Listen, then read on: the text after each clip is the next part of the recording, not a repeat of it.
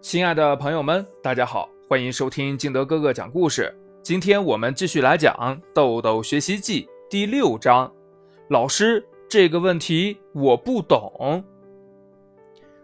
豆豆聪明，朋友多，最要好的朋友当属黄忠军。他与豆豆一样，是个聪明爱玩的孩子。这天呢，两个人在豆豆家里嘀嘀咕咕，一起学习。爱学习是好事儿呀，豆妈也就没有打扰他们。过了一会儿呢，豆豆和黄忠军从房间里出来，拿着课本就过来了。豆豆说：“妈妈，给我讲讲这道题。”豆妈拿过来一看，是个数学题。仔细一看，上面还有着一个特殊的标记。豆妈知道呀。这是豆豆区分学与未学的一种标志，于是说道：“这个题有标记，是不是老师已经讲过了？”豆豆点点头，说道：“嗯，老师讲过了，可是我不明白。”豆妈听后不再提问，而是耐心地给两个孩子讲题。在两个孩子明白后，豆妈说道：“这道题既然不明白，就要向老师问清楚。”本来只是小问题，拖的时间长了就会变成大问题了。豆豆辩解道：“那老师都讲过了，我们不明白。如果再去问，别的同学会笑我们笨的。”傻孩子，原来是担心这个问题呀！你们还是学生，有不懂的问题是很正常的呀。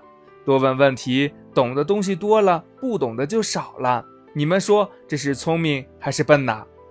两个孩子听完豆妈的话后，都一副恍然大悟的表情。第二天上课时，两个孩子的表现让老师相当吃惊，因为他们对不会的问题会在自习时间去问老师，特别是豆豆，拿着一道题将自己不懂的疑问都提了出来。老师，这个提问我不懂。这句话成了豆豆提问的开头语，在与老师的一问一答中，豆豆对知识有了更多的兴趣和了解。